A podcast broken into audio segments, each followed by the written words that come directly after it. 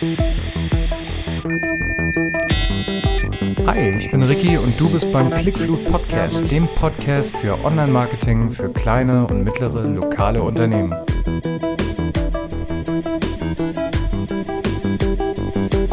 Herzlich willkommen beim Clickflut Podcast Nummer 4. Heute sprechen wir über deine Firmenwebsite. In den anderen Folgen haben wir schon gesprochen generell über das Online-Marketing, worum geht es da, was kann man da machen, welche Werkzeuge gibt es, dann über Google My Business und jetzt sprechen wir halt über die Website. Wir fangen mal so an, als ob du noch keine Website hättest oder als ob du deine alte Website gerne mal erneuern möchtest und wir legen den Fokus darauf, worauf man alles achten sollte und wie das alles so geht. Gut, diese, dieser Podcast ist unterteilt in vier Teile. Erstmal haben wir, wo soll ich meine Homepage hosten? Wie erstelle ich die Homepage? Was soll da alles drauf? Und worauf sollte ich achten? Gut, dann fangen wir einfach mal an mit Nummer 1. Wo soll ich meine Homepage hosten? Ich habe in meinem Alltag mit meinen Kunden ganz oft die Probleme, dass die Domains irgendwo oder die Websites gehostet sind bei den großen, bei Strato, 1 und 1 und so weiter.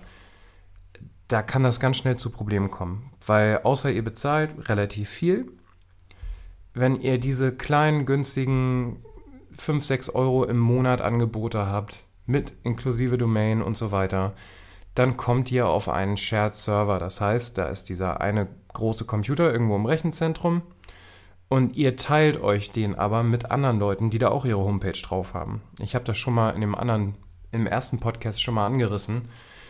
Das ist so lange schön und gut, wenn ihr da einfach nur quasi eine, eine Visitenkarte als Website habt und alle anderen sieben auch, ist das eine Sache.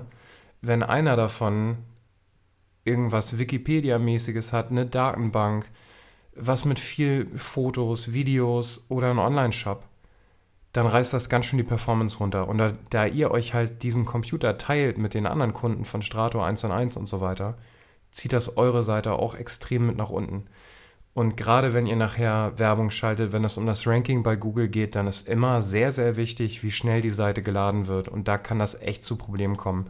Man kann da gegen an optimieren, aber irgendwo ist dann einfach Feierabend, dann kommt man nicht weiter. Und manchmal ist es einfach so, dass es nicht anders geht, als dann den Hoster zu wechseln. Deswegen würde ich empfehlen, dass ihr gleich zum anständigen Hoster geht, wo die Geschwindigkeit stimmt. Ähm, ich kann empfehlen, also ich hoste selber bei WebGo. Ich habe hier in den Shownotes auch noch einen Link, da könnt ihr noch ein bisschen was sparen, wenn ihr darüber euch anmeldet, aber WebGo ist nicht der einzige tolle Anbieter in Deutschland. Was ich sehr schön finde, ist, die sitzen in Hamburg. Das heißt, das ist halt DSGVO-mäßig, die, die ganzen Sachen verlassen nicht Deutschland oder die EU. Ähm, und die sind halt von den Ladezeiten unglaublich schnell. Ich habe dann ein Serverpaket, ähm, Hosting-Paket, das ist SSD-Hosting. Das heißt, dieser Server, auf dem meine Website liegt, die hat keine Oldschool-Festplatten mehr mit so einem kleinen Magnetkopf und so. Das sind alles SSDs. Das heißt, das geht super, super schnell, werden die Daten dann ausgespielt und das ist eine sehr feine Sache und kostet auch gar nicht so viel. Und gerade da eure Homepage auch irgendwie erstmal das Rückgrat für eure ganzen anderen Online-Marketing-Geschichten ist und die Visitenkarte für euer Unternehmen und euch, würde ich da wirklich zuletzt sparen. Ähm, wenn ihr jetzt nicht WebGo nehmen wollt, was ich total verstehen könnte, ich würde auch einfach mal gucken. Ich bin auch nur zu WebGo gekommen, weil ich damals halt gesucht habe, wie die Ladezeiten sind und die Ausfallzeiten von den Hostern in Deutschland und da war WebGo halt ganz oben mit dabei, deswegen habe ich die genommen. Ähm, genau. Dann, wenn ihr das hostet, wenn ihr es hosten lasst, sagen wir das mal so, ihr beauftragt jemanden, der die Website für euch baut und die online stellt, sorgt bitte dafür, dass ihr so schnell wie möglich alle Zugangsdaten bekommt. Weil es gibt nichts Frustrierenderes, als wenn ihr euch mit diesem Unternehmen, mit dem Freelancer, was auch immer, überwerft und auf einmal kommt ihr nicht mal an eure eigene Seite ran. Also wirklich alles aufschreiben, gut dokumentieren und wegpacken, dass ihr das auch sofort findet, weil ihr müsst früher oder später immer mal wieder ran und dann muss was geändert werden. Und wenn man dann ewig nach den Passwörtern sucht, ist das einfach eine Katastrophe. Was ich auch empfehlen kann zum Beispiel ist ein Browser-Plugin. LastPass heißt das. Ich glaube, es ist lastpass.com. Das ist ein Passwortmanager und wenn ihr euch dann irgendwo neu anmeldet bei einer Website oder euch irgendwo einloggt, dann poppt das automatisch auf und sagt, hier wollen wir die Website speichern. Dann wird das nächstes Mal automatisch ausgefüllt, wenn du dich einloggst. Und das ist dann quasi alles mit einem Masterpasswort gesichert. Da ist natürlich der Clou, dass ihr nicht dann als dieses Masterpasswort Passwort 123 habt oder so. Aber das macht euch den Umgang mit dem Passwort dann sehr viel einfacher, weil ihr da eben auch kostenlos neue sichere Passwörter generieren lassen könnt mit allem Pipapo, Groß-Kleinschreibung, Sonderzeichen, Zahlen und so weiter. Und ihr müsst euch die aber dann nicht selbst merken. Und LastPass, so wie ich das benutze, ich benutze die Free-Version, das reicht allemal für mich und ich komme da super mit zurecht. Kann ich auch nur weitergeben. Jetzt sind wir beim zweiten Punkt. Wie erstelle ich meine Homepage oder wie ändere ich die, mache die neu? Da gibt es zwei Möglichkeiten. Du kannst die Website natürlich machen lassen von jemand anders. Da würde ich darauf achten, dass diese Leute Ahnung haben, also dass ihr nicht nur Künstler habt. Das ist, das ist sehr, sehr verbreitet, dass man Webdesigner hat, die sich so als Künstler, Designer verstehen, was auch total toll ist. Ich finde das, find das super schön.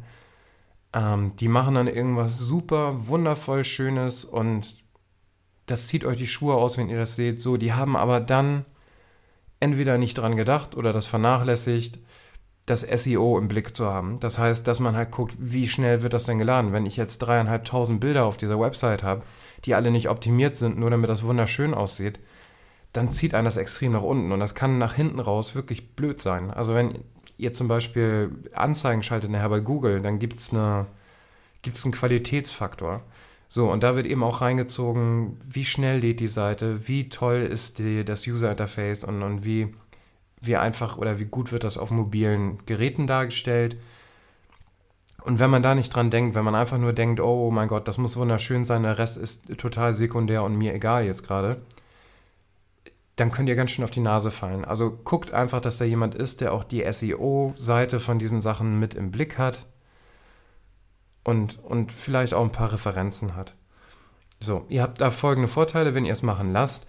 Jemand anders hat die Arbeit und auch die Ahnung und ihr kommt so wahrscheinlich schneller zum Ziel, als ob ihr euch das alles selbst beibringt oder das bei euch in-house von irgendjemandem, vom, vom Mitarbeiter machen lasst oder von, weiß ich nicht, Familienangehörigen was auch immer. Ähm, und wenn der Anbieter fit ist, dann werden auch alle neuen technischen Voraussetzungen erfüllt und die Seite ist SEO optimiert, was immer eine feine Sache ist. Nachteile dabei sind, wenn ihr Änderungswünsche in der Zukunft habt, kann das ganz schön teuer werden. Ich habe das jetzt gerade erlebt. Da war eine Seite, die, die vom Kunden, die habe ich mir angeguckt und die, die war katastrophal. Die war nicht gut für, ähm, für mobile Geräte ausgelegt die Ladezeiten waren viel zu lang, die Bilder waren nicht komprimiert. Generell waren da Darstellungsfehler. Auf, auf, auf dem Handy war das Menü absolut unbenutzbar. So, und jetzt haben wir das umbauen lassen müssen.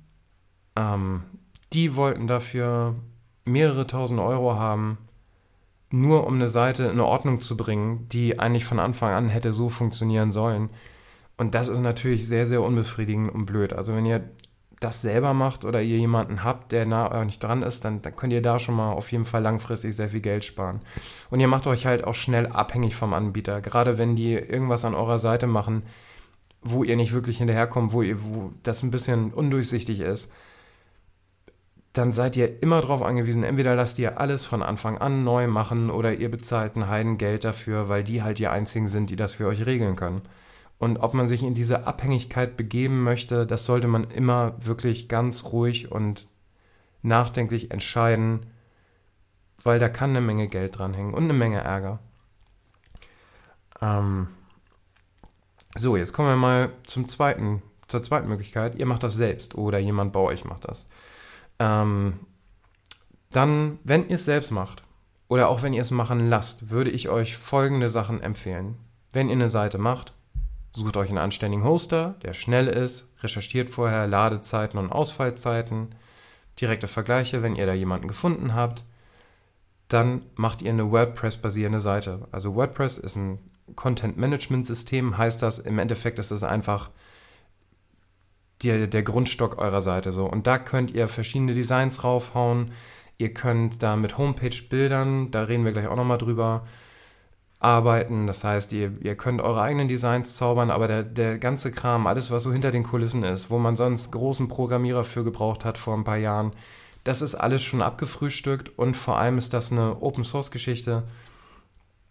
Wenn da mal was schief geht und da ist irgendeine Sicherheits-, eine Sicherheitslücke oder ein Fehler, ein massiver Fehler im System, dann wird das wirklich ultra schnell geregelt. Ihr müsst nicht ewig warten, Tickets schreiben und, und warten, bis irgendein Support sich bei euch meldet.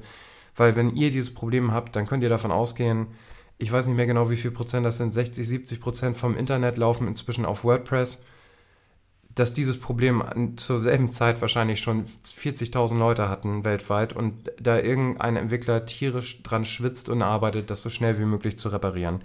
Und das ist schon mal wieder eine ganz tolle Sache, wo ihr euch nicht so abhängig macht, sondern wo das geregelt wird und ihr habt einfach das Update, installiert das, fertig aus Mickey Mouse, alles gut. So, ähm, ich würde abraten von diesen ganzen Homepage-Baukästen, die das gibt. Ob das jetzt der Strato-Baukasten ist, der 1 und 1 Baukasten, ähm, wie heißt das andere mit den blöden, anstrengenden Hasen, wo ich immer die Werbung bekomme? Ähm, Jimdo, genau, Jimdo. Ich möchte nie wieder Werbung sehen von dir, Jimdo. Auf jeden Fall, das, das sind alles Sachen oder Wix.com. Ihr macht euch da auch wieder so abhängig von, von einer so einer Plattform. Und wenn die einfach entscheiden, dass die Performance zum Beispiel nicht so wichtig ist, wie, der, wie das Design und, und was auch immer, ihr habt da nicht viel Einfluss drauf. Und ihr seid dann da festgenagelt. Wenn ihr nochmal wieder umziehen müsst mit der Seite, fangt ihr wieder bei Null an, weil ihr ja diesen Homepage-Baukasten nicht mitnehmen könnt. Ich würde es einfach lassen. So, aber was kann ich denn dann, was habe ich denn für Vorteile? Also, man weiß genau, wie die Seite funktioniert und aufgebaut ist. Änderungen und Unterseiten könnt ihr super schnell machen. Wenn ihr einmal den Dreh raus habt, wie ihr das macht, dann geht das wirklich super zacki schnell. Und ihr müsst nicht drei, vier, fünf, sechs, acht Wochen warten. Also bei diesem Redesign zum Beispiel, von dem ich sprach, da haben wir zweieinhalb Monate gewartet, bis eine Seite gemacht wurde, die eigentlich genauso aussah wie vorher, nur dass das Menü funktioniert hat und angepasst wurde, weil man halt nicht Priorität 1 hat. Und das passiert euch nicht, wenn ihr selbst das macht oder jemanden am Start habt, der das für euch schnell regeln kann, dann habt ihr eine Idee, ihr habt eine, wollt ein neues Kontaktformular, wollt irgendein neues Angebot online stellen und dann ist das am selben Nachmittag geregelt. Finde ich unglaublich cool und das hilft mir einfach auch. Man muss sich halt ein bisschen einarbeiten. Wie kann man das dann einfacher machen, ist jetzt die Frage. Ähm, dafür gibt es Homepage-Bilder. Das ist so ähnlich wie ein Homepage-Baukasten, nur das setzt auf WordPress auf ich benutze super gerne Elementor. Ich habe Elementor Pro, es gibt auch eine Elementor Free-Version, die ihr haben könnt. Da könnt ihr dann quasi bausteinmäßig die Seite zusammenbauen. Da gibt es auch Vorlagen, auch bei der kostenlosen Version. Die könnt ihr dann ändern. Ihr könnt alles ändern: Fotos, Farben, Schriftarten. Am Anfang ist das ein bisschen überwältigend, weil das einfach super viele Möglichkeiten sind. Aber wenn ihr da den Kniff raus habt, es gibt eben auch, weil Elementor sehr viel benutzt wird online, gibt es auch zigtausend Videos. Wenn ihr ein Problem habt, geht ihr auf YouTube, sucht das. Wenn ihr Englisch könnt, ist das natürlich ein klarer Vorteil. Aber es müsste eigentlich möglich sein, dass ihr auf Deutsch alle Probleme, die sich euch stellen, da gelöst bekommt. Und dann habt ihr das ganze Ding in der Hand. Wie gesagt, es gibt die Free-Version und es gibt eine Pro-Version. Und ich finde das wirklich spitze, das Tool. Und ich benutze es jeden Tag. Ja, kann ich nur empfehlen. So, was für Nachteile habe ich dann, wenn ich es selbst mache? Ihr müsst euch einarbeiten in die Thematik. Am Anfang kostet das einfach auch Zeit. Und wenn man Unternehmer ist, ist Zeit immer auch Geld, natürlich. Aber dafür habt ihr auch einen neue, neuen Skill, eine neue Fähigkeit, die ihr für euch benutzen könnt, für euch nicht mehr abhängig macht. Das ist sehr schön. Ähm, und der nächste große äh, Nachteil wäre dann auch der Punkt, man muss am Ball bleiben, wenn es Veränderungen gibt. Also ich denke jetzt an, an zwei Sachen, zum Beispiel die DSGVO. Das war ein Riesending, da, da muss man bis heute einfach gucken, dass das alles unter Dach und Fach ist, weil einfach noch die, die super Präzedenzfälle jetzt ausstehen.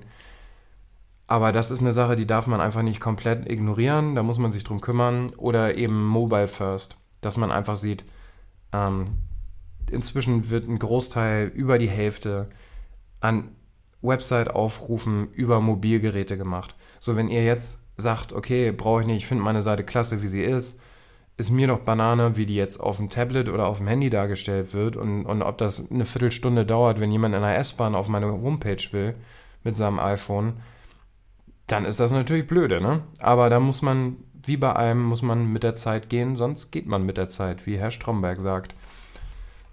So, wenn ich es jetzt mache, wir bauen jetzt die Homepage, entweder machst du das alleine oder du lässt es jemanden machen. Was soll denn darauf? Generell sollten erstmal alle Infos zu deinem Unternehmen rauf. Alles, was für die Leute, für potenzielle Kunden oder für Kunden interessant ist. Was gibt es für neue Entwicklungen, Produkte? Was seid ihr überhaupt für ein Unternehmen? Was sind eure Unternehmenswerte? Wenn ihr ein Ladengeschäft habt, Öffnungszeiten, Telefonzeiten, diese ganzen Geschichten. Alles, was, was so an Basisinformationen da sein sollte. Ähm, dann ansprechende Fotos. Ich würde da, da ist auch ein Riesenproblem, wenn Leute nur Stockfotos nehmen. Das sind diese fertigen Fotos, die ihr entweder kostenlos oder bezahlt benutzen könnt, wo nachher alle Websites gleich aussehen. So, das sind dann irgendwelche Leute, wenn ihr eine Zahnarztpraxis habt, ist das einfach irgendeine wunderschöne Frau im Zahnarztkittel mit blendenweißen Zähnen, die in die Kamera guckt und sehr, sehr amerikanisch aussieht dabei. Ähm, das wirkt irgendwann abgedroschen. Also Ihr solltet schon gerne gute Fotos haben. Entweder schafft ihr euch das selbst rauf, wie ihr Fotos macht. Das ist heute gar nicht mehr so schwer und das Equipment ist nicht mehr so teuer wie früher. Ähm, oder ihr lasst das halt machen vom Fotografen oder von jemandem, der davon Ahnung hat. Und Videos. Da gibt es auch Stock-Videos. Macht lieber ein schönes Unternehmensporträt, dann zahlt lieber nicht so viel, dann ist das 30 Sekunden lang als 5 Minuten irgend so ein Brecher, der entweder super teuer ist oder ihr habt irgendwas, was, was nichts mit eurem Unternehmen zu tun hat, einfach nur cool aussieht. Das macht keinen Sinn. Macht qualitativ ansprechende Sachen, die euch aber auch widerspiegeln und im besten Fall wirklich auch euch widerspiegeln. Euer Team, eure Produkte, euer Laden, Geschäft, eure Einrichtung. Alles, was so ein bisschen persönlich ist, das für die Kundenbindung einfach schön ist. So, dann als drittes haben wir den Business Part. Ob ihr jetzt Produkte anbietet, ob ihr Dienstleistungen anbietet, was auch immer, Beratung.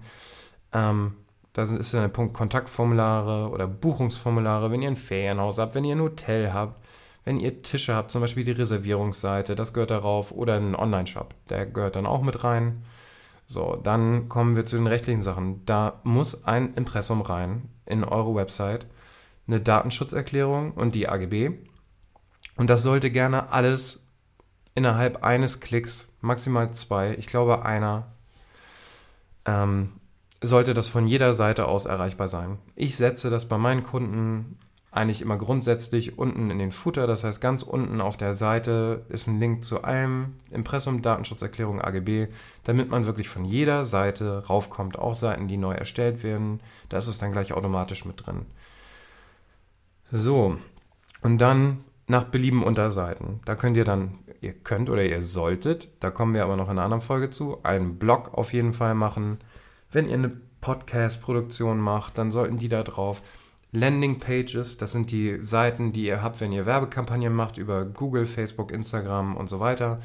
Das sind dedizierte Seiten, da kommt ihr eigentlich so nicht drauf. Also wenn ein Kunde auf eure normale Homepage geht, wird er nie auf dieser Seite landen, weil die ist wirklich auf die Anzeige, die ihr geschaltet habt, abgezielt, wo wirklich die Informationen sind, die den Kunden dann abholen und dazu bewegen, was zu kaufen, was zu buchen oder Kontakt mit euch aufzunehmen. Das ist eine Landingpage. Da kommen wir bei der bezahlten Online-Werbung noch zu. So. Jetzt habe ich meine tolle Homepage da, die wurde gemacht oder ich habe sie gemacht. Ich habe alle Seiten da reingebaut. Pipapo. Worauf solltet ihr jetzt achten? Ich habe hier ein paar Sachen. Das sind insgesamt elf Punkte. Da gibt es bestimmt noch mehr, aber das sind schon mal Sachen, wenn ihr die beherzigt, dann seid ihr einen ganzen Schritt weiter als viele eurer Mitbewerber inzwischen. So, fangen wir mal an mit den Bildern. Wenn ihr Bilder da drauf habt, sollten die nur so groß wie nötig sein und automatisch komprimiert werden. Jetzt kommen wir wieder zum Vorteil von WordPress. Da gibt es nämlich für so ziemlich alles, was ich hier bespreche, Plugins. Für die Bilder gibt es zum Beispiel ein Plugin, das heißt Smush. Das gibt eine kostenlose Version, es gibt eine bezahlte Version. Die kostenlose Version ist schon ein riesen Gewinn. Was macht Smush? Smush nimmt erstmal alle Fotos, die ihr habt auf der Website und macht die kleiner. Macht die nur so groß, wie sie wirklich sein müssen und erstellt auch kleinere Versionen, dass wenn jemand mit dem Handy vorbeikommt, der dann nicht das Riesenfoto für die, für die Desktop-Version lädt, sondern nur eine kleinere Version, die auch wirklich auf dem Handybildschirm funktioniert. Diese Bilder sollten Beschreibung haben und Alttexte. Das ist einfach für Suchmaschinen wichtig. Ihr könnt diese Bilder einfügen. Meistens ist da gar nichts. Wenn ihr das wirklich gut machen wollt, da kommen wir auch noch in der SEO-Folge später zu, dann ähm, achtet ihr auf den Dateinamen, dass der aussagekräftig ist und eventuell ein Keyword beinhaltet. Wenn ihr noch nicht wisst, was ein Keyword ist, da kommen wir noch zu. Ähm, dann gibt es einen Alttext und eine Beschreibung. Das ist wichtig, wenn zum Beispiel Leute, die nicht richtig gut sehen können, raufkommen, dann gibt es die Möglichkeit, sich vorzulesen zu lassen, was auf diesem Foto, Foto abge, abgebildet ist. Das kommt dann da rein. So, dann sollten diese Bilder im Lazy Load Verfahren geladen werden. Das könnt ihr auch über Smash machen. Ähm, Links für alles, was ich hier angesprochen habe, an Plugins, Anbietern, Tools und so weiter, sind natürlich in den Show Notes. Da braucht ihr jetzt nicht alles mitschreiben. Ähm, Lazy Load ist einfach, dass wenn ihr die Seite ladet und die ist, der, der User muss ein bisschen scrollen, bis er allen Inhalt gesehen hat, dass die Sachen, die nicht oben gleich direkt zu sehen sind, noch nicht geladen werden. Dass wenn der Benutzer dann runterscrollt auf der Seite und dann kommt erst ein Foto und wird es auch erst dann geladen. Das sorgt dafür, dass diese Seite insgesamt schneller lädt, weil ja nicht jedes Foto sofort geladen werden muss, wenn jemand die Seite besucht, sondern das wird dann nach Bedarf erst gemacht. Mm wenn ihr Videos einbindet oder wenn ihr nachher eure Podcast habt, macht solche großen Dateien, lasst die irgendwo extern sein. Videos, weiß ich nicht, Vimeo, YouTube, was auch immer, und ihr bindet die dann einfach ein als Embedded Video. Euren Podcast, wenn ihr Podcast-Folgen habt, dann lasst ihr die irgendwo beim Anbieter liegen und haut die nicht alle bei euch auf den Server rauf das nimmt euch Bandbreite und Geschwindigkeit und das tut nicht Not. Es gibt wirklich, YouTube ist umsonst, Vimeo ist, glaube ich, auch umsonst für eure Sachen. Podcast könnt ihr schon für, für ein paar Euro im Monat hosten. Lohnt sich nicht, sich da den Aufriss zu machen und den ganzen eigenen Server voll zu ballern mit dem Kram. So, eventuell könnt ihr ein Content Delivery Network nutzen. Content Delivery Network heißt, ähm, dass große Inhalte auf eurer Seite, zum Beispiel Fotos, Videos, Grafiken, dass das nicht auf eurem Server ähm, gehostet wird oder gespeichert wird, sondern auf einem Netzwerk von superschnellen Rechnern überall auf der Welt. Das macht dann auch, wenn jemand in China auf eure Seite geht, dann wird das ausgeliefert vom superschnellen Rechner, der so dicht wie möglich an diesem Benutzer dran ist, was die Ladezeiten unglaublich nach oben zieht. Die sind wirklich überall auf der Welt.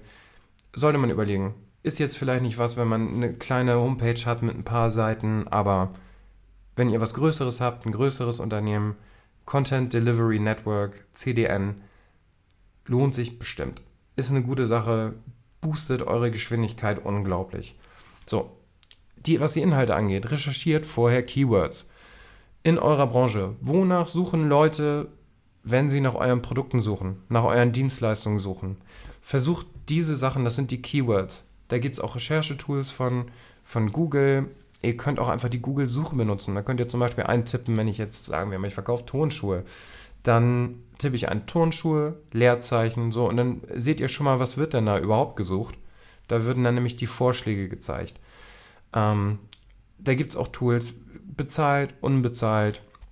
Ich benutze dafür SEMrush und Google, den Google Keyword Planner von Google Ads. Das sind beides tolle Tools. Mm, aber sucht doch einfach mal bei Google nach Keywords. Da werdet ihr unglaublich viele Artikel finden, bald wahrscheinlich auch bei mir im Blog. Ich habe sogar ein paar, wie man Keywords recherchieren kann. Den Beitrag verlinke ich auch mal. Der ist ein bisschen älter, aber generell sollte das noch gut hinkommen. So, wenn ihr jetzt Keywords gefunden habt. Früher war das immer, ähm, ihr habt ein Keyword, ihr verkauft Bananenkuchen.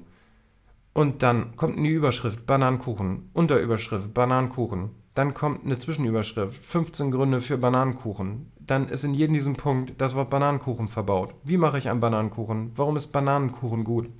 Das funktioniert nicht mehr. Dann merkt Google, okay, nee, da ist jemand, der will einfach auf Teufel komm raus diese Keywords hier überall reinschmeißen. Ne, nicht mit mir. So. Google achtet jetzt mehr darauf, dass ihr Sachen habt, die im Kontext funktionieren. Also wenn ihr zum Beispiel über Inneneinrichtung schreibt, dann guckt Google halt, okay, wenn Leute über Inneneinrichtungen schreiben, dann kommt normalerweise, kommt auch das Wort Wandfarbe vor, da kommt Strukturtapete, da kommt, weiß ich nicht, Auslegeware, Korkboden, solche Geschichten. Und wenn ihr viele von diesen Wörtern im Inhalt habt, dann hilft euch das. Das ist vor allem wichtig nachher, wenn ihr einen Blog schreibt, also auf eurer Homepage. Da müsst ihr erstmal euer, euer Unternehmen gut darstellen. Aber wenn ihr nachher Blogbeiträge habt, um ein bisschen höher bei Google in der Suche zu kommen, dann wird das immer wichtiger, dass ihr mit den Keywords gewissenhaft arbeitet und auch einen Plan habt, wie ihr das tut.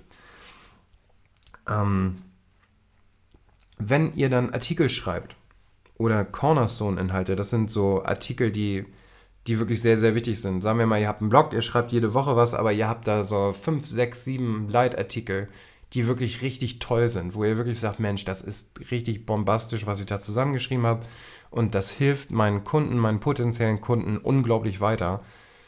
Dann macht euch den Aufriss und macht das Ding auch schon ganz schön lang und informativ. Versucht da wirklich alles abzufrühstücken. Nicht 25 verschiedene Blogartikel mit kleinen Häppchen an Informationen, sondern dann wirklich einen großen Brecher zu einem Überthema, wo wirklich jede Eventualität abgefrühstückt wird. Das findet Google spitze. Google findet das super, wenn Leute auf eure Seite gehen und da alle Infos bekommen und danach nicht wieder weiterreisen müssen zu anderen Seiten. Dann kommt ihr ganz schnell nach oben beim Google-Algorithmus. Also der Richtwert ist da. Wenn ihr sowas produzieren wollt, an Content, an Inhalten, dann schreibt lieber 2000 Wörter als 150. Es lohnt sich wirklich. So, dann das Thema Meta-Beschreibung und Metatitel. Wenn ihr eine Seite habt, ähm, dann wird das von Google ausgelesen. Als Titel wird meistens der Titel eurer Seite einfach, der oben im Browser steht, rausgelesen. Und als Beschreibung zieht Google sich den ersten Absatz, den ersten, die ersten ein, zwei Sätze aus, die irgendwo auftauchen auf eurer Seite. Das muss manchmal noch nicht mal Sinn machen. Ähm, da gibt es auch ein Plugin für WordPress. Sehen wir wieder, wer WordPress hat, ist stark im Vorteil. Ähm, das heißt Yoast mit Y, Yoast SEO. Da könnt ihr dann unter anderen Dingen zum Beispiel auch für jede Seite, die ihr habt und jeden Artikel, könnt ihr den Meta-Titel und die Beschreibung sehen. Das ist dann das, was Google in der Suche von euch zeigt. Und da könnt ihr Änderungen vornehmen.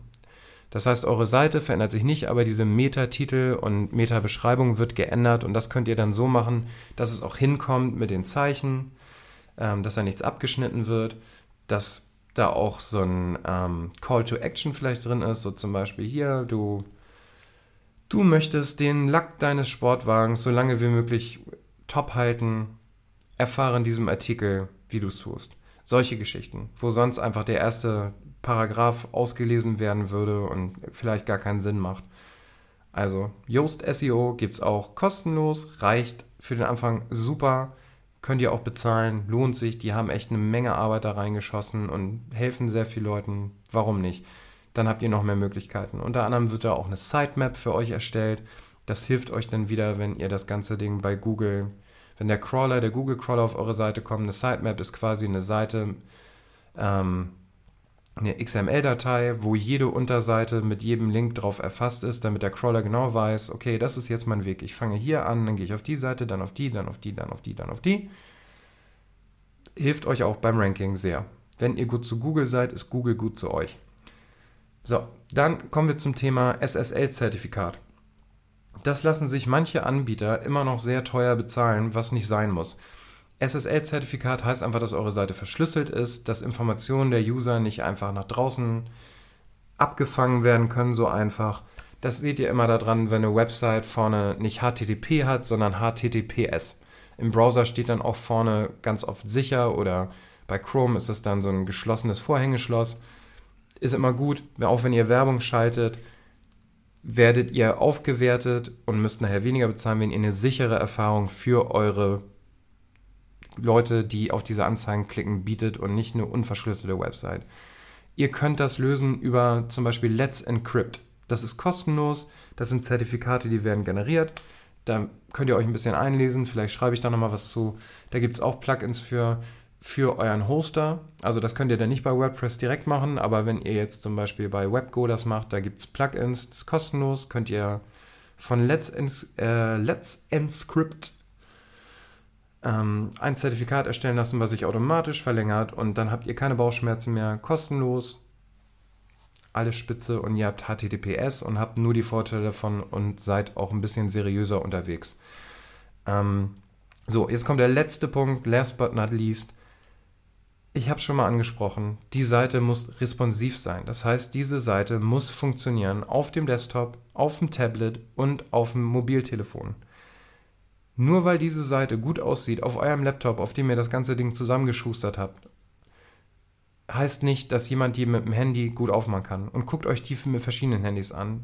Sprecht eure Freunde an, wenn ihr fertig seid. Guckt die auf eurem Android-Handy, schickt die an Freunde mit dem iPhone, an Leute, die ein Tablet haben, Leute, die ein iPad haben, Leute, die einen Laptop haben, Leute, die einen Desktop-Browser haben, Leute, die Chrome oder Firefox haben ähm, über den Windows Explorer brauchen wir nicht reden. Der hat inzwischen einen Marktanteil von unter 10%. Lohnt sich nicht darauf zu optimieren, wirklich, würde ich sagen jetzt. Da streiten sich die Geister wahrscheinlich, aber am wichtigsten ist Chrome mit dem größten Marktanteil und dann kommt Firefox und dann vielleicht noch Safari für die Apple-basierenden Sachen. Wenn das da läuft, dann habt ihr schon mal einen Großteil der Leute abgedeckt. Dann seid ihr irgendwo bei, bei 80% der, der Online-User und viel mehr kann man dann auch nicht verlangen. So, also responsiv auf dem Handy muss das gut dargestellt werden. Das könnt ihr zum Beispiel auch mit Elementor fantastisch machen. Da könnt ihr euch eine Vorschau anzeigen lassen, wie würde das denn aussehen auf dem Handy, auf dem Tablet. Dann könnt ihr einstellen, wenn diese Seite auf dem Tablet geöffnet wird oder auf dem Handy, dann ist die Schrift bitte kleiner. Hier sind so ein paar Spielkram-Elemente, die werden dann auf dem Handy zum Beispiel gar nicht angezeigt. Das könnt ihr da alles einstellen. Ist wirklich spitze. So, das war's auch schon. In der nächsten Folge reden wir ein bisschen weiter über SEO oder SEO. Das ist ja auch so ein Wort, was durch die Gegend spukt. Alle reden drüber. Wenig Leute haben Ahnung davon. Und da reden wir das nächste Mal drüber. Ich freue mich, dass du zugehört hast. Abonnier doch bitte den Podcast, wenn dir das geholfen hat. Ich hoffe, da waren ein paar tolle Tipps für dich bei oder irgendwas Nützliches. Erzähl's weiter, schreib mir einen Kommentar unter dem Blogbeitrag von diesem Podcast. Alle Infos zu dem Podcast, alle Links bekommst du auf clickflut.de slash podcast. Ja, ich freue mich. Bis zum nächsten Mal.